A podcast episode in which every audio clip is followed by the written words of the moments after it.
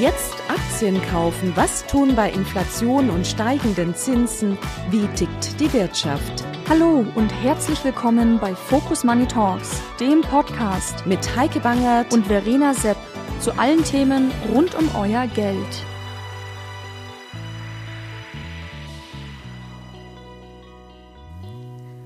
Hallo und herzlich willkommen bei Focus Money Talks. Ich bin Heike Bangert und begrüße heute alle ganz besonders herzlich zum letzten Podcast des Jahres 2023. Mein Gast ist heute Ann-Kathrin Petersen. Die Investmentstrategin des BlackRock Investment Institute steht schon sehr lange auf meiner Expertinnenwunschliste.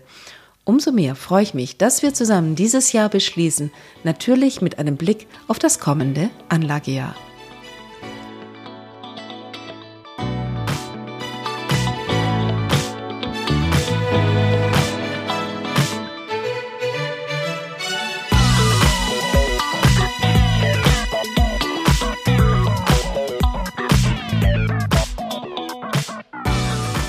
Katrin, ich freue mich sehr, dass wir heute sprechen für Focus Money Talks über die Aktienmärkte. Und ich weiß, wir sprechen natürlich nicht nur über die Aktienmärkte, sondern es geht in erster Linie natürlich um Wirtschaft. Es geht darum, wie ist die Konjunktur, wie sieht es dieses Jahr aus, mit welchen Risiken müssen wir kämpfen oder haben wir zu kämpfen. Und wir gucken in das Jahr 2024 und ich freue mich sehr, dass du heute da bist und wir darüber sprechen, wie es 2024 sein wird. Sehr gerne. Das Jahr neigt sich dem Ende zu und von sofern ist es auch Zeit, ins neue Jahr zu blicken. Investoren sind derzeit relativ optimistisch. Wir stecken in sowas wie einer Jahresendrallye.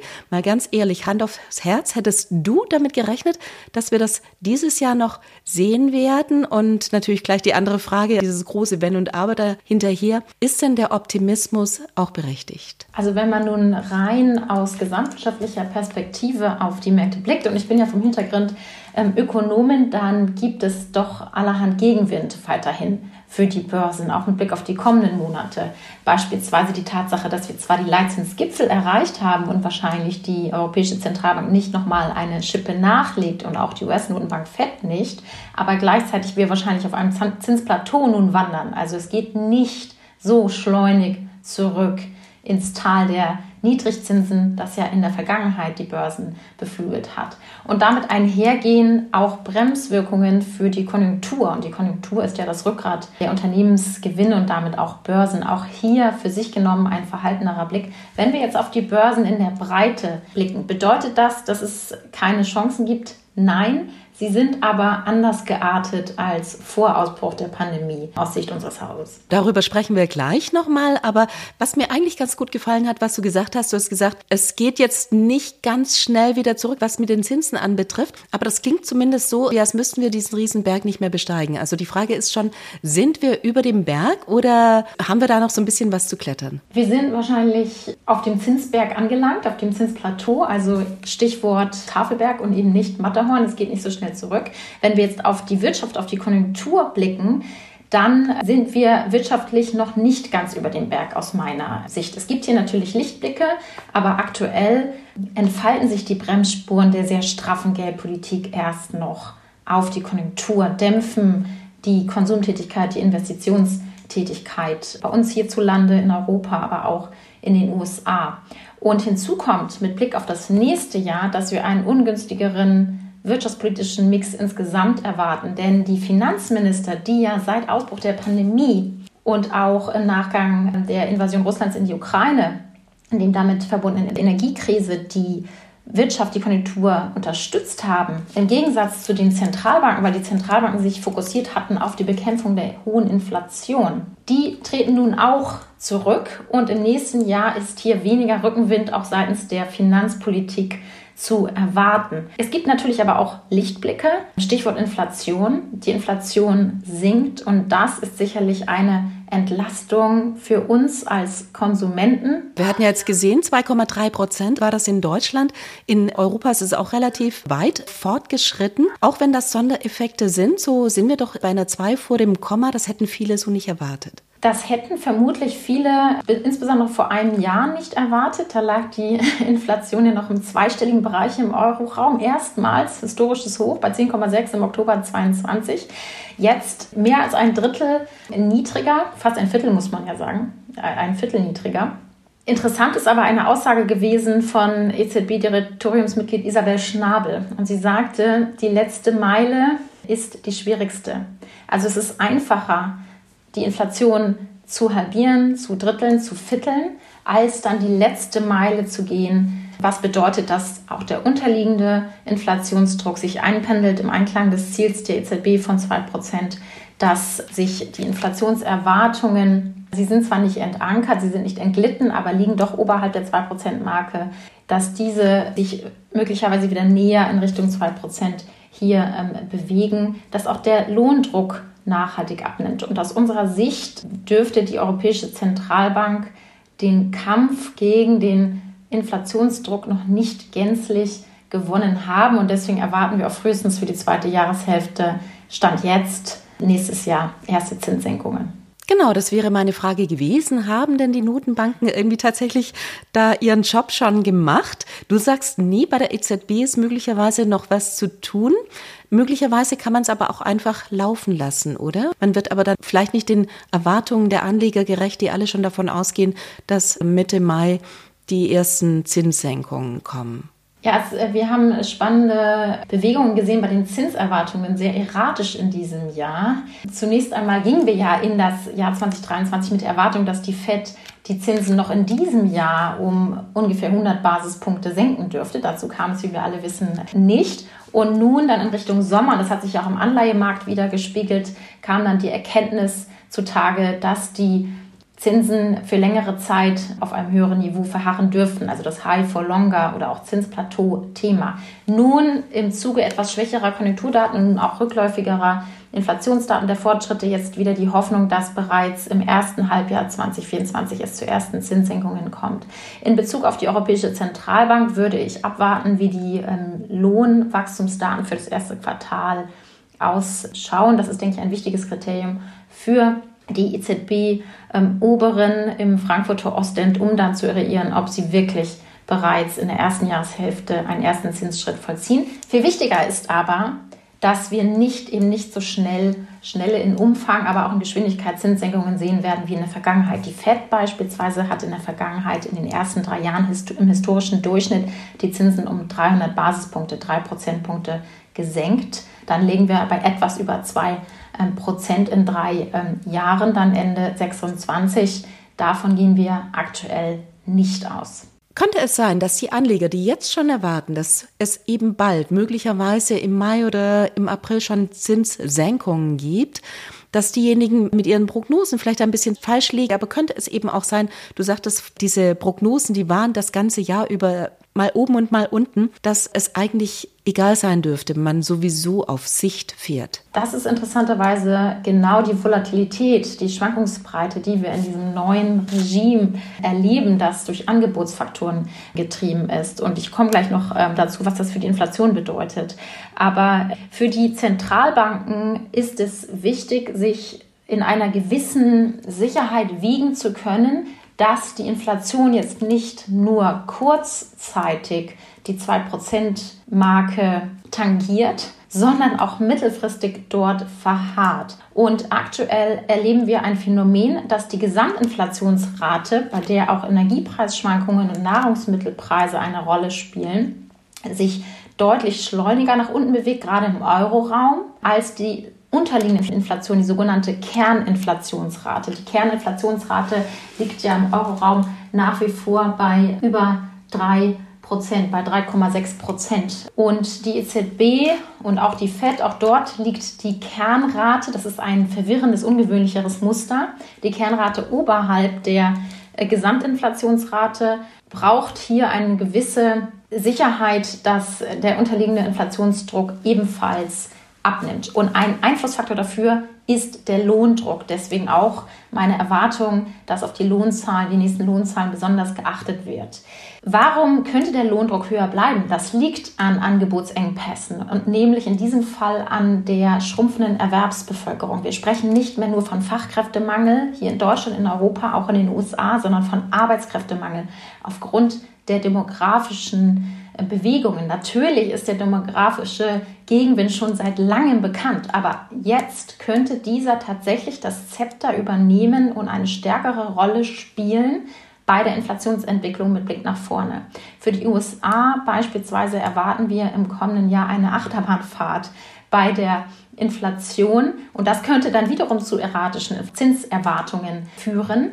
Denn während Ungleichgewichte, die mit der Pandemie im Zusammenhang stehen, nun tatsächlich sich auflösen und deswegen die Inflation Fortschritte macht, spielt der sehr knappe, strukturell knappe Arbeitsmarkt eine immer größere Rolle aus unserer Sicht.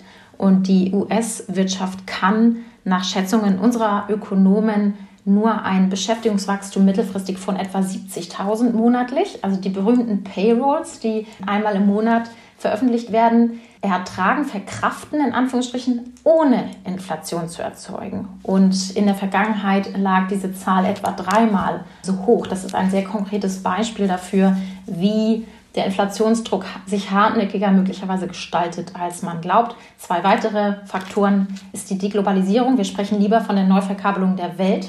Also neben Kosteneffizienz spielt Widerstandsfähigkeit, Resilienz auch eine größere Rolle für Firmen, im internationalen Handel, in der Produktion, aber auch für Staaten, für die nationale Sicherheit eine größere Rolle spielt in der aktuellen geopolitischen Lage. Das letzte D ist die Dekarbonisierung oder grüne Transformation. Auch diese dürfte mittelfristig zu höheren Energiepreisen führen. Also es gibt ein paar strukturelle Faktoren, die man hier beachten muss. Von sofern nicht zu früh freuen über die derzeit sehr kräftig sinkenden Inflationsraten auf beiden Seiten des Atlantiks. Wenn wir noch mal ganz kurz im nächsten Jahr bleiben, anstatt weiter nach vorne zu gucken, dann sieht man schon, du sagtest, dass die Zinsen werden länger hoch bleiben. Und das bedeutet natürlich für Unternehmen, die unter diesen Zinsen ächzen, also solche, die beispielsweise Kredite nachfragen, dass die Finanzierung zumindest sich nicht verbessert, dass möglicherweise es eben dann doch für die einen oder anderen enger wird. Das ist rein wirtschaftlich ganz offensichtlich aber auch ein Thema, das uns die nächsten Monate begegnen dürfte, oder? Absolut. In einem Umfeld, in dem sich Unternehmen teurer refinanzieren müssen, aber auch Staaten teurer refinanzieren müssen. Und man bedenke auch das Mini-Budget-Debakel in Großbritannien im vergangenen Herbst, schauen Anlegerfeder verstärkt auf Verschuldungskennzahlen. Und gerade solche Unternehmen mit ähm, hohen Verschuldungsgraden oder die beispielsweise jetzt im, in der Hochzinsphase zusätzlich viele Refinanzierungswellen bevorsteht, sind dadurch natürlich stärker geschröpft als andere, die eine solidere Bilanzposition aufweisen. Und vor diesem Hintergrund gilt aus unserer Sicht, dass Qualität eine große Rolle spielt bei der Anlage, also qualitätsorientierte Unternehmen stehen hier im Fokus und auch Sektoren, sowohl bei der Anleihe am Aktienmarkt als auch bei der Anlage am Anleihenmarkt. Wenn wir zum Beispiel auf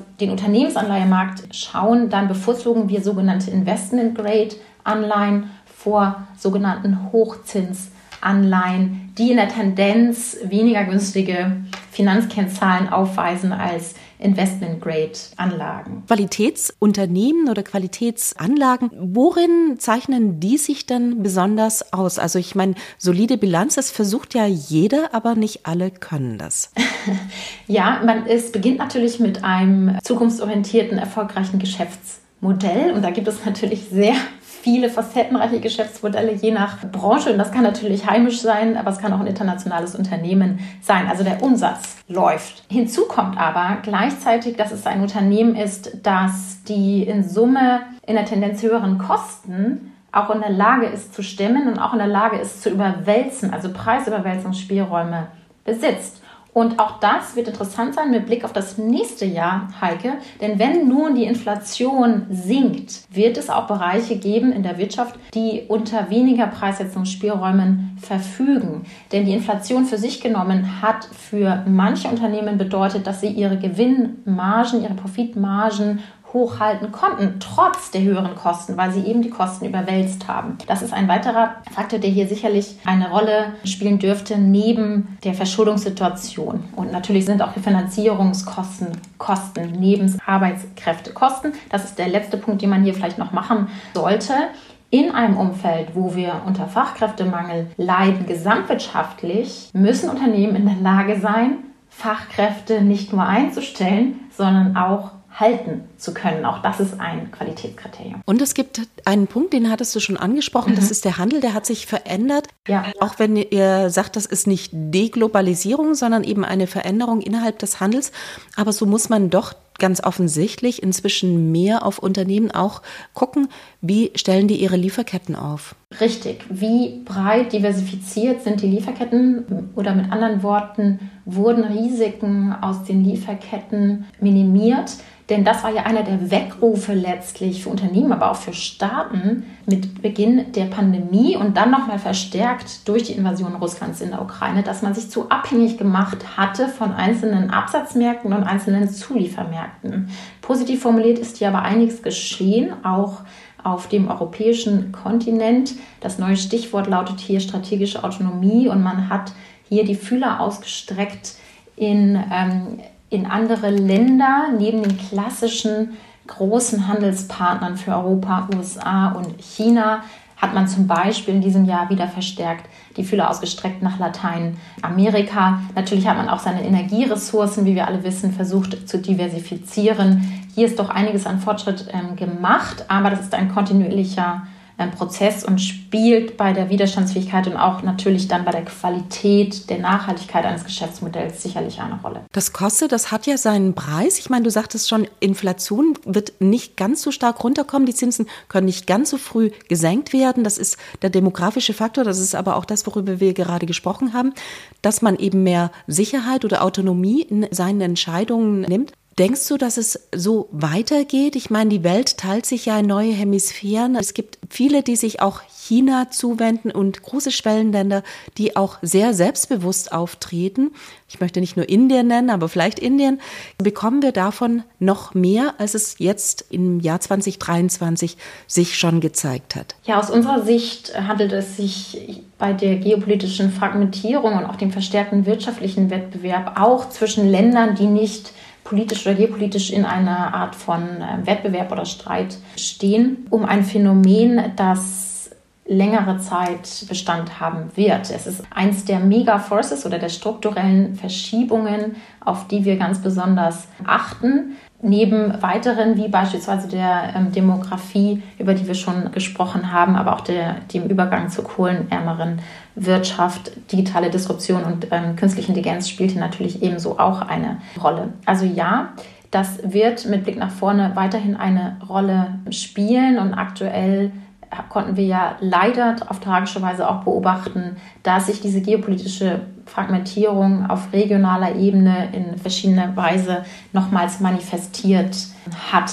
Für Anleger aus rein gesamtwirtschaftlicher Perspektive neben der humanitären Tragik, über die man hier sowieso auch natürlich sprechen muss, bedeutet das letztlich eine volatilere Welt. Es bedeutet eine Welt, in der das Trendwachstum vermutlich, vermutlich schwächer ausfällt als in der Vergangenheit und in der die Kosten für die Produktion und im Handel vermutlich höher ausfallen als in der Vergangenheit. Bedeutet das für Anleger auch, dass sie möglicherweise geografische Risiken mit, insofern mit einbeziehen, als sie dann sagen, diese Länder halten wie auch immer diese und jene Kriterien nicht ein, da investiere ich lieber gar nicht? Also Beispiel Russland. Wer jetzt in Russland investiert war, der hatte nun doch hohe Verluste zu verzeichnen. Ich würde es so formulieren, dass es aus Investmentperspektive verschiedene Blöcke gibt, geopolitische Blöcke, die es zu beobachten gilt. Und du hattest bereits eine Reihe von Ländern wie Indien genannt, die sich opportunistisch, wenn man so möchte, zwischen großen geopolitischen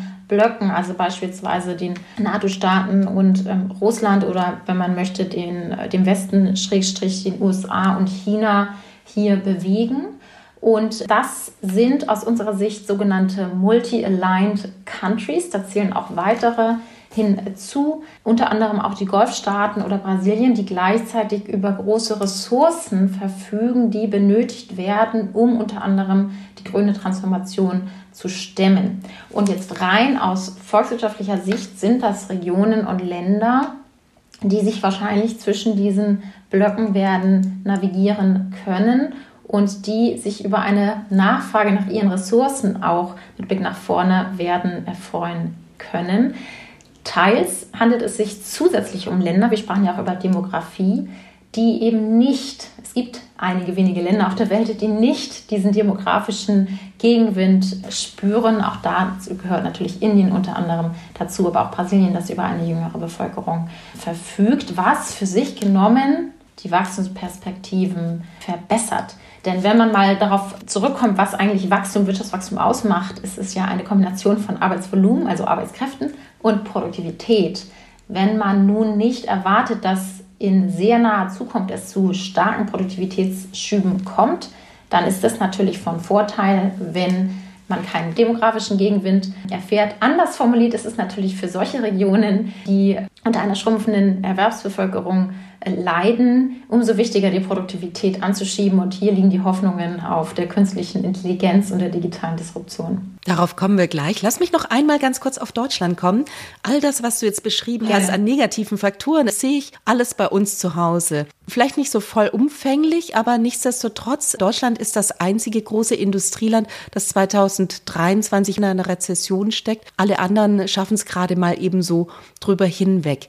Was bedeutet das? Jetzt ist ja auch noch mal der Nachtragshaushalt 2021 über ähm, das Karlsruher Verfassungsgericht der Regierung um die Ohren geflogen. Was bedeutet das für die Zukunftsaussichten Deutschlands, für die Wirtschaft, für die Gesellschaft? Welche Herausforderungen müssen gemeistert werden? Die grundsätzliche Herausforderung nicht nur für Deutschland, sondern auch für andere Industrieländer besteht natürlich, zukunftsfähig und fit zu sein für diesen strukturellen Wandel und diese strukturellen Verschiebungen, über die wir schon gesprochen haben, sei es in Demografie, Stichwort, wie können wir sicherstellen, dass wir die Fachkräfte hier vor Ort haben, die wir auch benötigen, sei es die grüne Transformation, wie können wir hier die nächsten ähm, Schritte gehen? Oder sei es auch die Neuverkabelung der Welt, wie können wir Abhängigkeiten reduzieren, haben wir sichergestellt, dass ähm, wir die Produkte zugeliefert bekommen, die wir benötigen und auch die Absatzmärkte gewährleisten können für die Unternehmen, die hier heimisch sind und exportorientiert sind. Und ähm, das alles setzt natürlich auch eine handlungsfähige Regierung voraus. Das ist ähm, ohne Frage. Interess ein sehr interessanter Aspekt in diesem Zusammenhang, gerade in Bezug auf das Verfassungsurteil von Karlsruhe, ist, dass sich aktuell eine sehr unterschiedliche Richtung ergibt in der Fiskalpolitik zwischen dem Euroraum, zwischen Europa und den USA. Denn Euro, im Euroraum schwenken wir nun nach vielen Jahren, die ja Ausnahmejahre waren, weil eben die Finanzminister die Konjunktur unterstützen mussten, hatten wir schon darüber gesprochen, schwenkt man nun wieder auf Sparkurs, auf die Konsolidierung und versucht hier die Schulden begrenzt zu halten.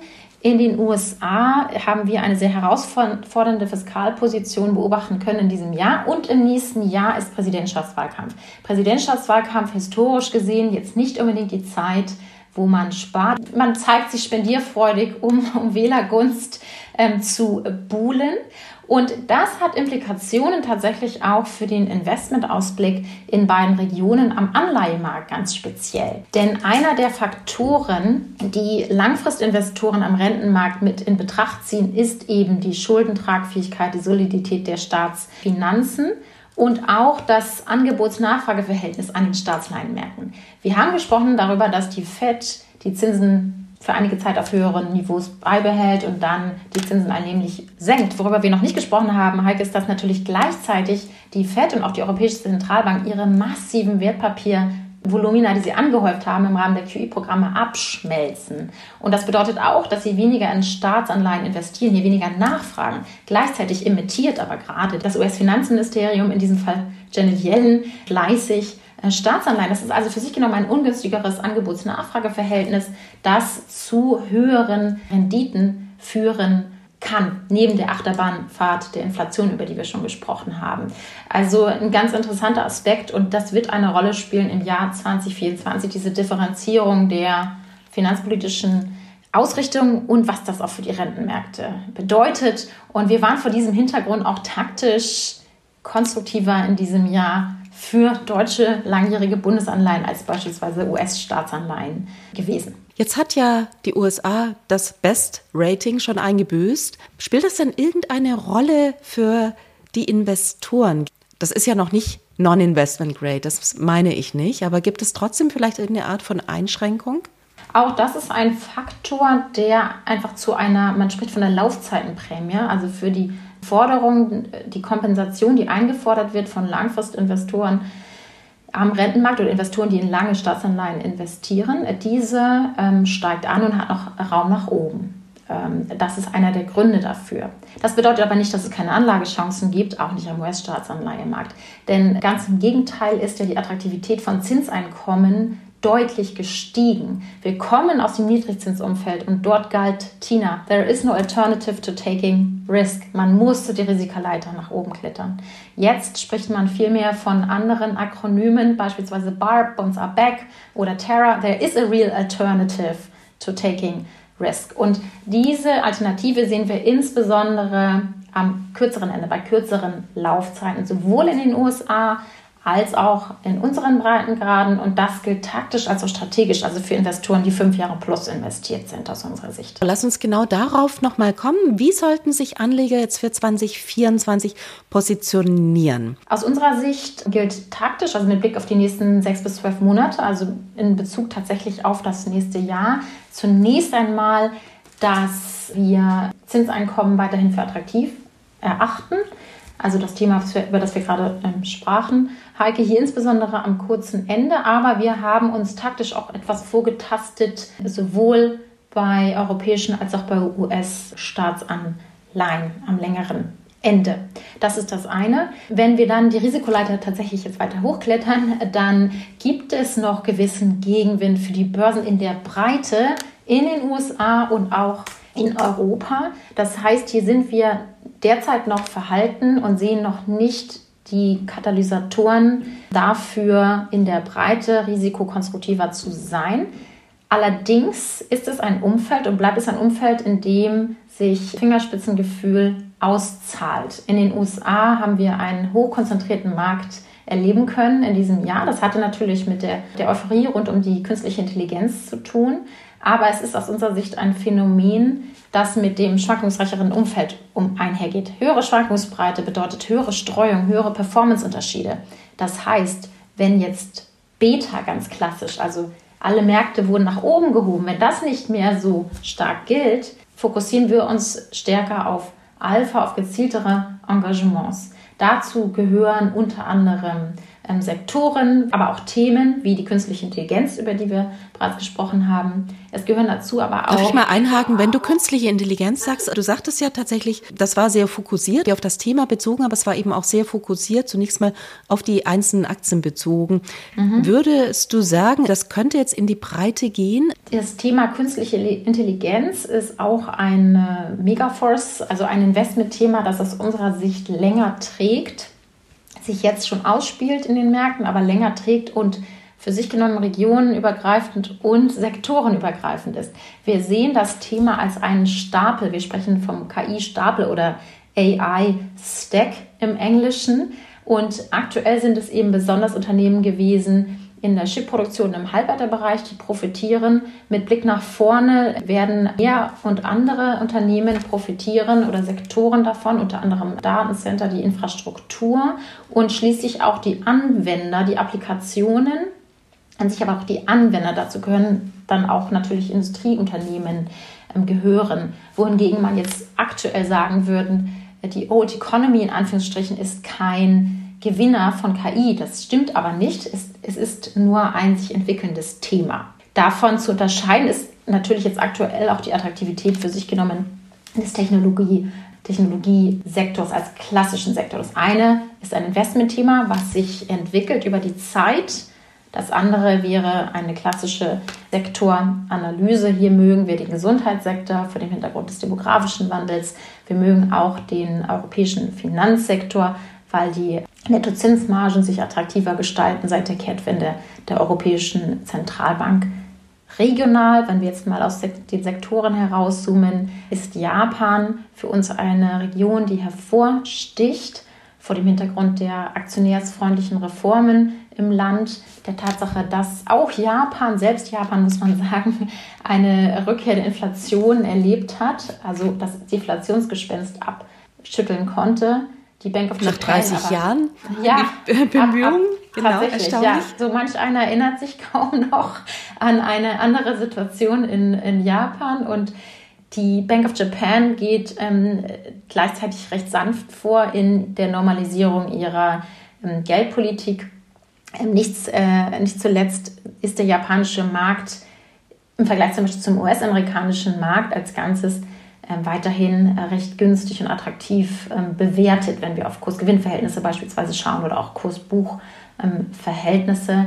Ein letzter Punkt, der uns hier positiv stimmt, ist, dass ähm, neben dem aktuellen Interesse ausländischer Investoren, das zurückkehrt nach Japan, auch inländische Sparer durch Steueranreize ab 2024 wieder dazu motiviert werden könnten, ähm, stärkere Investments zu tätigen. Also auch der, der inländische japanische Investor könnte hier möglicherweise auf die Bildfläche zurückkatapultiert ähm, werden. Also wie du siehst, es ist grundsätzlich jetzt kein rosiges Umfeld aus rein gesamtwirtschaftlicher Perspektive, aber es gibt eben Anlagechancen, wenn man gezielter, granularer vorgeht mit mehr Fingerspitzengefühl. Man braucht Fingerspitzengefühl, aber Fingerspitzengefühl lohnt sich auch in diesem Umfeld aus unserer Sicht. Ein Umfeld oder ein Trend, der sich zumindest an den Anlagemärkten so nicht mehr ganz positiv weiterentwickelt hat, war der Trend zu grüner Technologie. Vieles ist ein bisschen so auch was die Finanzierung, was die Kosten anbetrifft, unter die Räder gekommen. Siehst du da nach vorne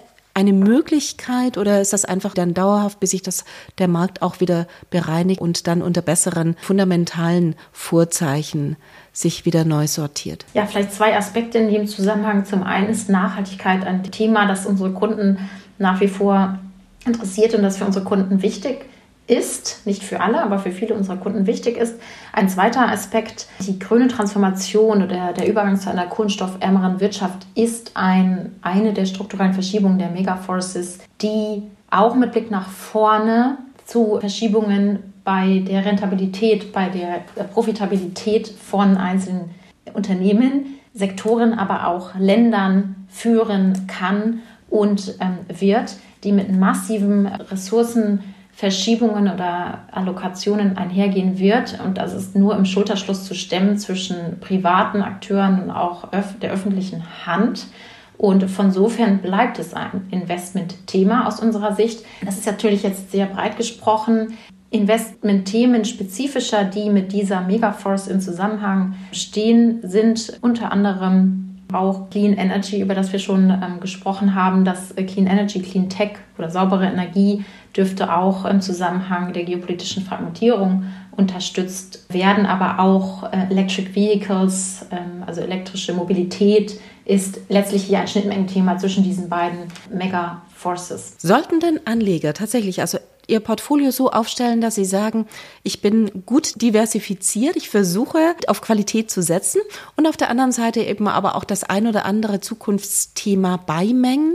Das hängt natürlich als Disclaimer immer von der individuellen ähm, Risikotragfähigkeit natürlich auch ab und den Renditezielen, die man verfolgt als Anleger, auch dem Investmenthorizont, kürzerfristig, mittelfristig, langfristig. Aber grundsätzlich lässt sich postulieren, dass die Megaforces, über die wir ja auch heute gesprochen haben, ein eigener Portfoliobaustein sein können in einem Gesamtportfolio. Und hier liegt es dann am Anleger natürlich auch, sich die darunterliegenden Investmentthemen herauszupicken, bei denen man eine große Überzeugung selbst auch aufweist und die Facettenreichung oder der Facettenreichung, die Vielfältigkeit der entsprechenden Möglichkeiten ist hier sehr hoch. Was würdest du sagen? Und ich weiß, es ist deine persönliche Einschätzung und nicht die deines Unternehmens. Also würdest du sagen, wir bekommen in 2024 ein einfacheres Anlagejahr als 2023 oder wird es wohl ähnlich schwierig werden oder noch schwieriger? Es wird voraussichtlich ein einfacheres sein als 2022. Es wird ein chancenreiches Jahr sein aus meiner Sicht und auch weiterhin ein spannendes Jahr. Es gibt eben eine Reihe von äh, Faktoren oder Gegebenheiten, auf die Anleger besonders achten werden im nächsten Jahr und sprechen auch ich in meiner Funktion. Das ist natürlich die Frage, wann senken die Zentralbanken die Zinsen und wie stark senken die die Zinsen. Damit zusammenhängt die Frage, ob die Inflation vielleicht doch oder weniger stark zurückgeht als erwartet, lösen sich möglicherweise Produktionshemmnisse auf, löst sich die geopolitisch fragile Lage auf. Auch das spielt hier natürlich eine Rolle. Also es gibt eine Reihe von Einflussfaktoren, die hier zu einem konstruktiveren Blick führen können aufs nächste Jahr. Was bleibt, ist die Einschätzung, dass es ein Jahr äh, sein wird, in dem Flexibilität gefragt sein dürfte, genauso wie in diesem Jahr, in dem die Streuung wahrscheinlich hoch sein wird und entsprechend sich gezieltere Engagements nach wie vor lohnen. Und die größten Risiken, ich frage dich als Ökonomin, also welche Risiken hast du im Blick? Ähm, ähnlich geartet zu den positiven Einflussfaktoren äh, gibt es spiegelbildlich natürlich auch Risiken. Ein Risiko wäre, dass sich die Inflation als hartnäckiger erweist als derzeit von den Märkten erwartet und entsprechend dann die Zentralbanken sogar möglicherweise noch eine Schippe drauflegen und die Zinsen nochmals anheben. Das wäre eine von den Märkten wahrscheinlich nicht mit Freude aufgenommene Überraschung. Sollte es tatsächlich früher oder ausgeprägter zu dieser Inflationsachterbahnfahrt kommen, von der wir gerade in den USA ohnehin ähm, ausgehen, ein weiteres Risiko liegt sicherlich in der äh, fragilen geopolitischen Lage und der Frage, ob es hier zu einer noch stärkeren Abwärtsspirale kommt. Auch das wären keine guten Nachrichten für die Börsen. Das wären so zwei große Einflussfaktoren, also Geopolitik und Geldpolitik, die ich speziell im Blick hätte. Es gibt ja Investoren, das ist die letzte Frage, oder die dann denken, oder oh, ist ein Risiko, ich gehe ganz aus dem Markt raus. Für ganz viele Anleger ist das möglicherweise aber das größte Risiko, weil es doch schwer ist, auch wieder in den Markt reinzugehen und man von vielen Aufwärtsbewegungen oder auch einzelnen Tagen dann nicht profitieren kann, oder?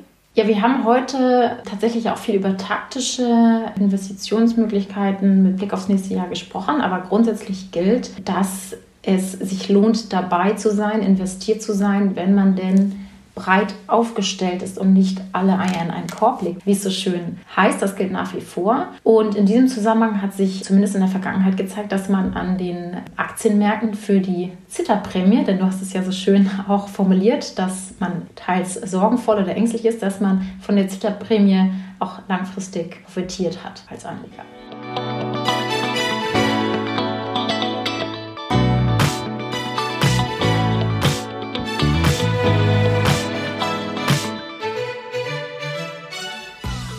Tja, das alte Dilemma. Die Risiken sollte man im Blick behalten, die Chancen gilt es zu wahren und auf gar keinen Fall sollte man nicht investiert sein. Ganz einfach also. Ich muss sagen, ich freue mich auf das nächste Jahr und hoffe, dass es ein friedlicheres wird als 2023. Mein Dank gilt euch allen fürs Zuhören. Ich wünsche euch schöne Feiertage und alles Gute für das Jahr 2024.